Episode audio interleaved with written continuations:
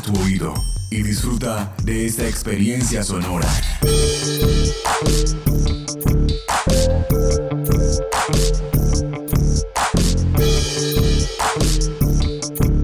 Este es un podcast UN Radio.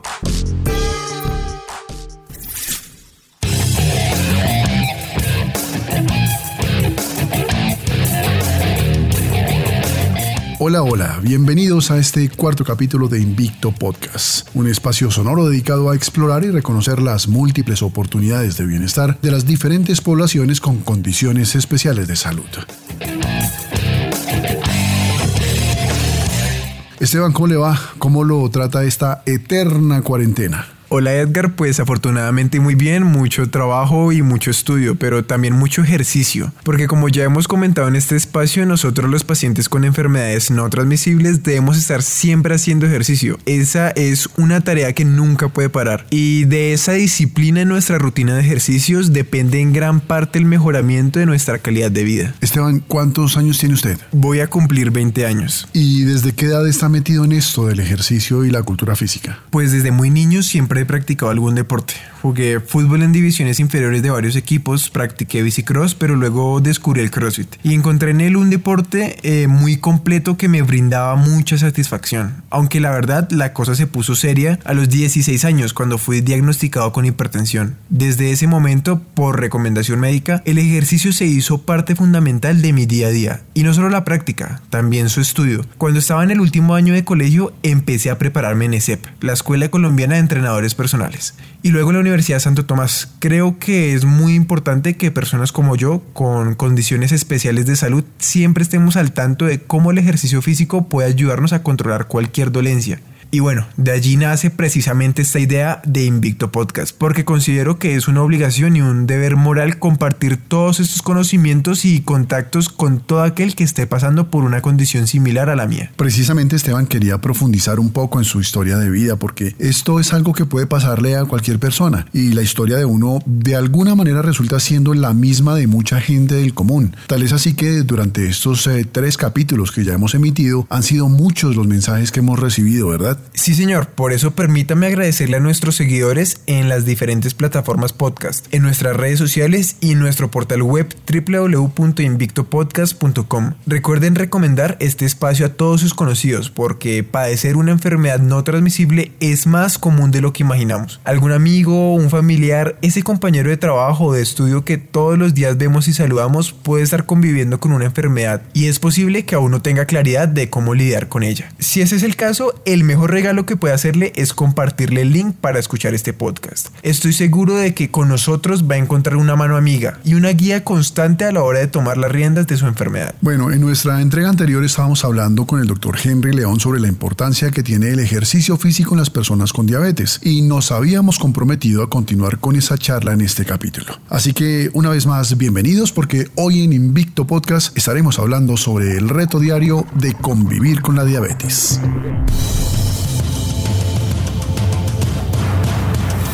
Invicto Podcast. Invicto Podcast. A mí me diagnosticaron hipertensión arterial. Empecé a sufrir de depresión. Empecé a hacer ejercicio físico. El ejercicio físico me ayudó muchísimo. Invicto Podcast. Vida en movimiento. Vida en movimiento. El ejercicio me salvó la vida. Si no fuera por el ejercicio, yo no la estaría contando. Invicto Podcast. Invicto. Invicto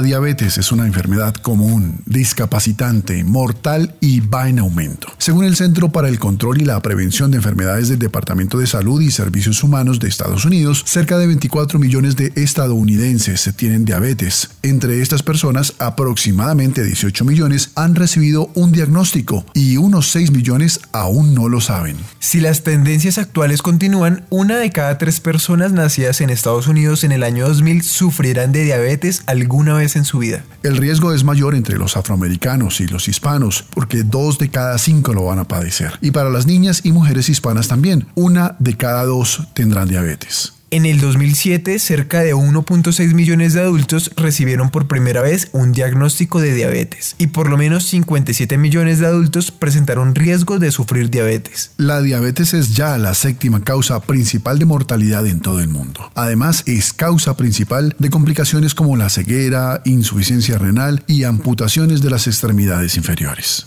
La detección temprana, los cuidados preventivos, la educación, el manejo personal de la enfermedad y la prescripción de ejercicio físico pueden prevenir gran cantidad de la carga que significa convivir con la diabetes. Invicto Podcast. Vida en movimiento.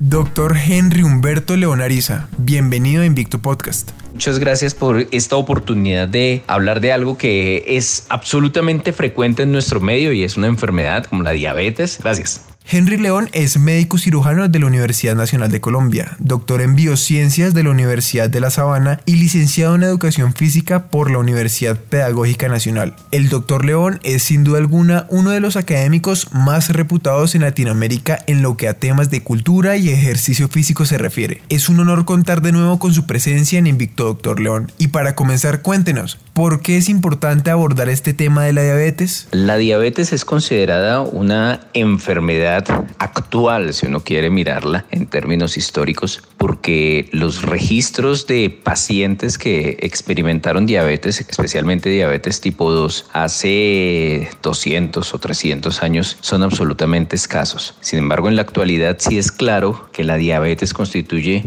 una de las enfermedades más devastadoras, más complejas y sobre todo más prevalentes en el mundo actual. Junto con otras enfermedades como la hipertensión, como la obesidad, las dislipidemias, la diabetes es considerada una enfermedad crónica no transmisible. Eso significa que es una enfermedad que se adquiere a lo largo de la vida, que en teoría no es curable, eh, sin embargo ya vamos a ver que sí es probable y muchos médicos ahora aceptan o aceptamos la probabilidad de que es curable, pero en teoría no lo es y que tampoco se transmite por factores de riesgo o por contacto físico, picaduras de insectos o cosas de ese estilo, sino que es una enfermedad resultado principalmente de malos hábitos cuando se habla de diabetes tipo 2 o de alteraciones genéticas cuando se habla de diabetes tipo 1. Y a la hora de ejercitarse, ¿qué limitaciones físicas deben tener estos pacientes, doctor León? En general, digamos que las limitaciones son mínimas, no, no hay grandes limitaciones, pero sí vale la pena tener en cuenta que el paciente diabético es un paciente más susceptible al infarto y por lo tanto hay que pensar que tiene un riesgo cardiovascular aumentado y eso significa no otra cosa que debe pensarse en la prescripción del ejercicio como si el paciente fuera un paciente de porcelana en ocasiones y que puede ser riesgoso, puede ser bastante grave que desarrolle realmente un infarto durante el ejercicio. Esta es una recomendación inicial. Hay una segunda y es que los pacientes diabéticos suelen desarrollar algo que se llama neuropatía diabética. El término es un poco confuso, pero en términos generales y una visión general significa que los nervios que llevan la información sensitiva hacia su cerebro se dañan y ellos se dañan desde los más distales. En otras palabras, eso hace que puedan, por ejemplo, adquirir infecciones y que al adquirir estas infecciones, estas infecciones puedan incluso avanzar a lo largo de la piel, alcanzar el hueso e incluso llegar a la circulación, llegar a la sangre. Eso es gravísimo y eso hace que el paciente diabético sea susceptible a, algo que nunca queremos que suceda y es las amputaciones. Y por último, hay pacientes que, producto de su diabetes, desarrollan daño en sus riñones. Se dañan sus riñones. Ese daño en los riñones, que también lastimosamente es muy frecuente en el paciente diabético, pues implica que si tiene una disminución en la actividad, de la función de sus riñones, hay que cuidar mucho el ejercicio de alta intensidad y hay que cuidar mucho sobre todo la hidratación. Estas son condiciones especiales. Y bueno, me atrevería incluso a colocar otra y es que el paciente diabético tiende a que sus ojos, los, los vasitos sanguíneos que le llevan sangre a la retina de sus ojos se dañe y por lo tanto también pueden producir una disminución de la visión o una ceguera. Y obviamente el ejercicio físico en condiciones de visión disminuida habría que ser un poco cuidadoso. Entonces, en resumen, siempre que un paciente diabético quiera hacer ejercicio, debe y necesita tener un control médico para evaluar sobre todo el posible daño a nivel de los nervios, a nivel de sus riñones y a nivel de sus ojitos, incluyendo obviamente también lesiones a nivel cardíaco,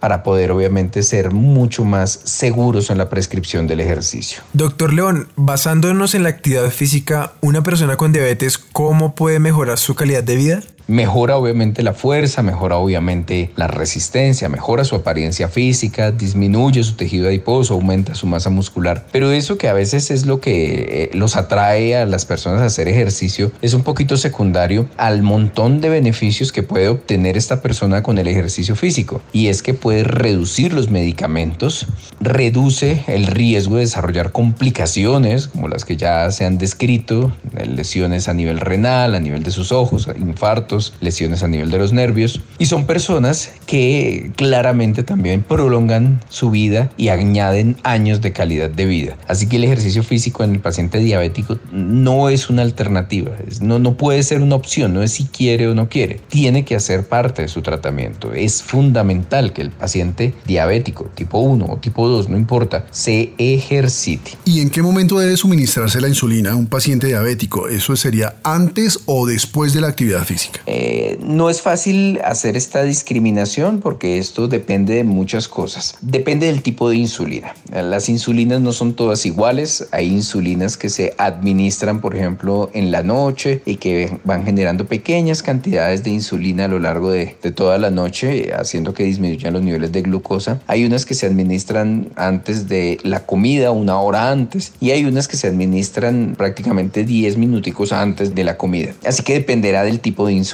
primero. Depende también de la cantidad de insulina que se agrega y depende del tipo de ejercicio que se vaya a hacer. Digamos que la regla general, la regla grande es que si se utilizan insulinas que son muy rápidas, la persona no puede hacer ejercicio físico. Sería gravísimo porque usualmente ellos hacen hipoglicemia. Y aquí vale la pena, ya que se está hablando de insulina, pues tener en cuenta primero que eh, no todos los pacientes diabéticos hacen, necesitan insulina. Los diabéticos tipo 1 sí todos, pero los diabéticos tipo 2 usualmente solo en, estadios muy avanzados de su enfermedad la utilizan. Pero que cuando un paciente es diabético tipo 1 o tipo 2 y necesita insulina y consume insulina, usualmente hay que reportarle eso al entrenador, hay que decírselo, porque a veces lo que se suele hacer es que se disminuye la cantidad de insulina cuando se sabe que la persona va a hacer ejercicio. La razón, dado que la insulina mete azúcar en el interior de las células y que el ejercicio también lo hace, corremos el riesgo de hacer una hipoglicemia glicemia severa, que es una complicación gravísima de una persona diabética.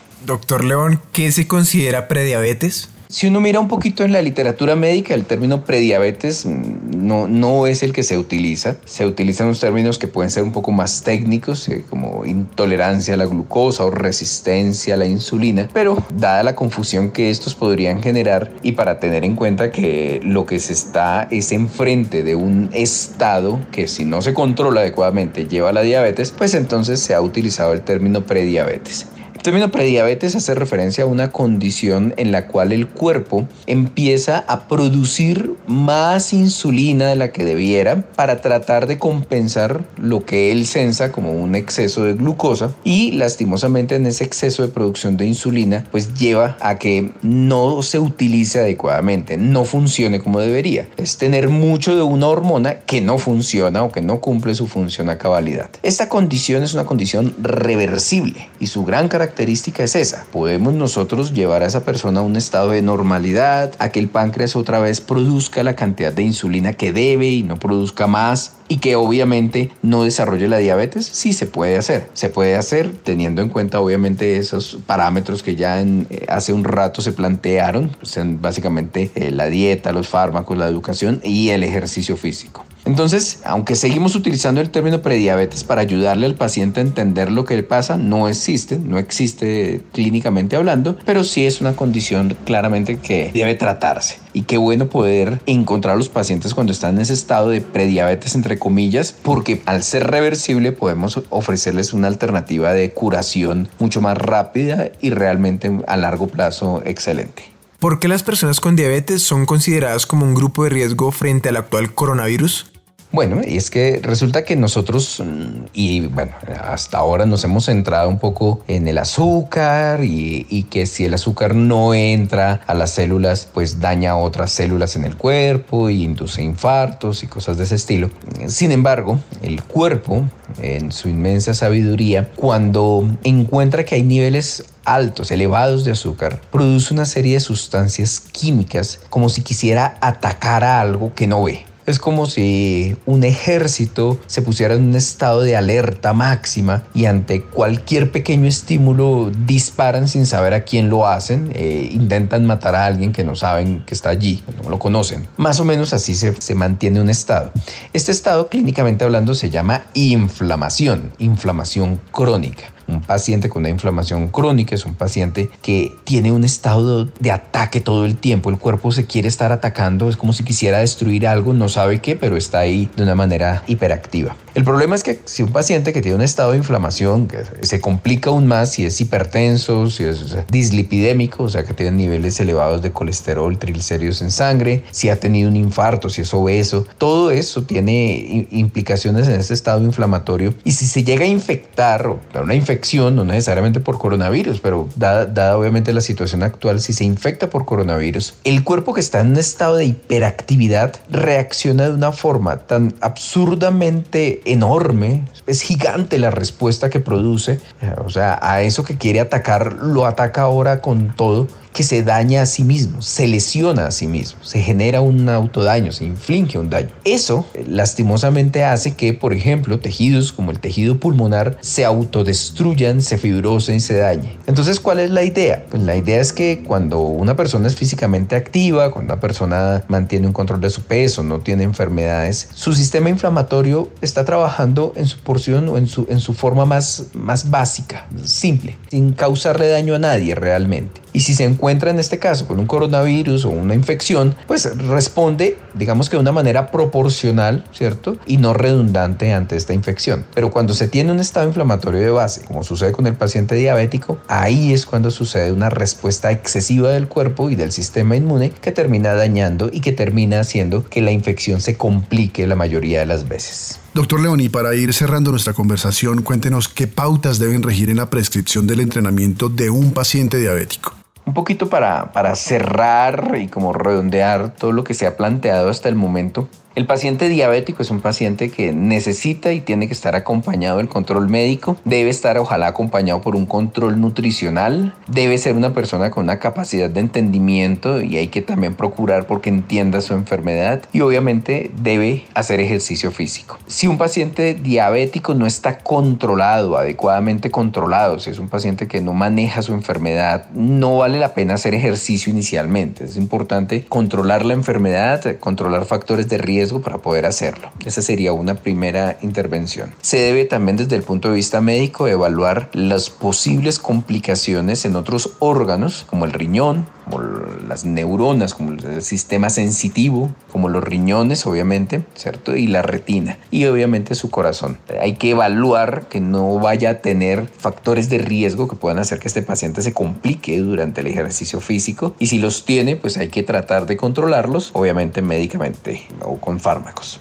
Es muy importante que el paciente diabético entienda que debe hacer cambios en su alimentación y en sus hábitos de vida, que ya no es posible que siga consumiendo alcohol, que no es posible que fume, que no es posible que siga comiendo en exceso grandes cantidades de grasa, comidas ultraprocesadas o carbohidratos. Hay que abolirlos realmente de su alimentación. Y hay que tener en cuenta que como todo ejercicio físico, cualquier persona hay que individualizarlo, hay que prescribir de manera puntual según las necesidades y los objetivos de la persona. Y que no se puede asumir que todos los pacientes pueden hacer exactamente lo mismo a las mismas intensidades, el mismo número de veces a la semana y demás, sino que hay que tratar de que cada persona lo haga de una manera absolutamente individual y atendiendo obviamente las recomendaciones que allí merecen. Henry León, médico cirujano de la Universidad Nacional de Colombia, doctor en biociencias y licenciado en educación física, muchas gracias por acompañarnos en Invicto Podcast. Eh, muchas gracias por poder compartir con ustedes algo de lo que tiene que ver con ejercicio físico en el paciente diabético y bueno, realmente espero les haya servido muchísimo y que puedan seguir utilizando estos espacios para enriquecer su conocimiento acerca de patologías, ejercicio, salud.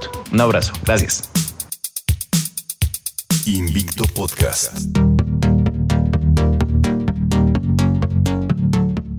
Antes de finalizar el espacio de hoy, Esteban, permítame una reflexión. Y es que después de toda esta información que hemos recibido por parte de los invitados en estos dos capítulos que hemos dedicado a la diabetes, yo sí quiero preguntarle algo. En definitiva, ¿es posible establecer una planeación genérica que sirva para que cualquier persona con diabetes pueda entrenar sola en su casa? A ver Edgar, entrenar a una persona diabética requiere de ciertos cuidados especiales. Según las guías del Colegio Americano de Medicina, se recomienda hacer ejercicios de fuerza tres veces a la semana junto con ejercicio cardiovascular cinco veces a la semana. También se recomienda incluir sesiones de movilidad articular y flexibilidad todos los días junto con ejercicios que fortalezcan la zona media o core, es decir, el abdomen y la zona lumbar. Estas recomendaciones son muy generales debido a que no tienen en cuenta el principio de la individualización. No es lo mismo planificar la fuerza para una persona diabética de 70 años que planificar fuerza a una persona diabética de 30. Una buena prescripción del ejercicio físico toma en cuenta elementos como la edad, lesiones pasadas que puedan repercutir en el presente, el nivel del estado físico actual, el género de quien se va a entrenar y muchos más aspectos que hacen que la planificación de ejercicio físico deba ser como el uso del tapabocas, la ropa interior o el cepillo de dientes personal. Es por esto que es importante entender que la planificación del entrenamiento físico no es una labor sencilla que puede hacer cualquier youtuber o influencer empírico que brinda rutinas generales y mucho menos si eres una persona que padece una enfermedad no transmisible como la diabetes. Mejor déjale esa labor tan importante para tu salud a un entrenador capacitado. Bueno, con estas precisiones finalizamos por hoy Invicto Podcast. Recuerden que nos encuentran en Spotify, iBox, Google Podcast, Pocket Cast, Deezer y desde luego en Podcast UN, la plataforma podcast de la UN Radio. Invicto Podcast. Invicto Podcast. Invicto Podcast.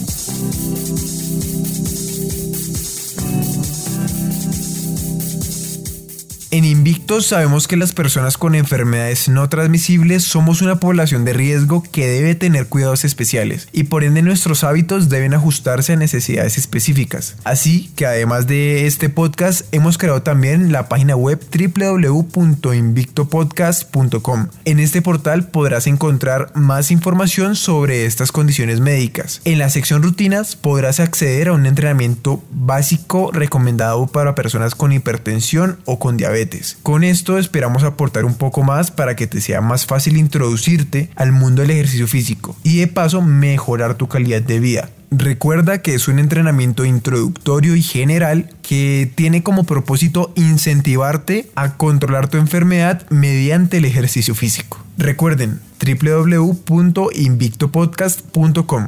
Y pueden seguir también nuestras redes sociales. Nos encuentran como Invicto Podcast tanto en Instagram como en Facebook. Allí también encuentran más información sobre los temas que aquí tratamos. Pueden seguir también mi perfil de Instagram. Me encuentran como arroba Esteban Huasca. Nos encontramos de nuevo en la próxima emisión de Invicto.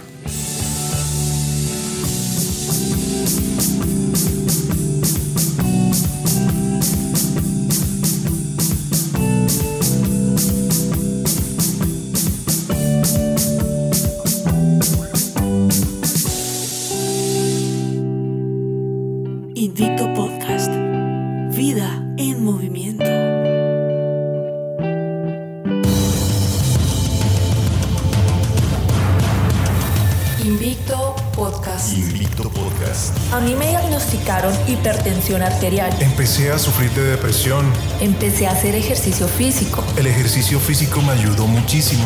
Invicto Podcast. Vida en movimiento. Vida en movimiento. El ejercicio me salvó la vida. Si no fuera por el ejercicio, yo no la estaría contando. Invicto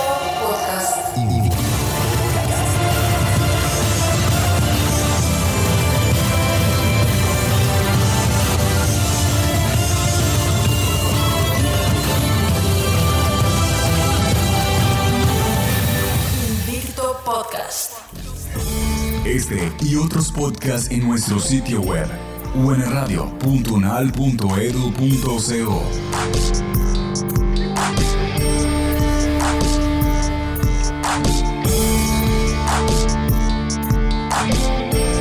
Universidad Nacional de Colombia, Proyecto Cultural y Colectivo de Nación.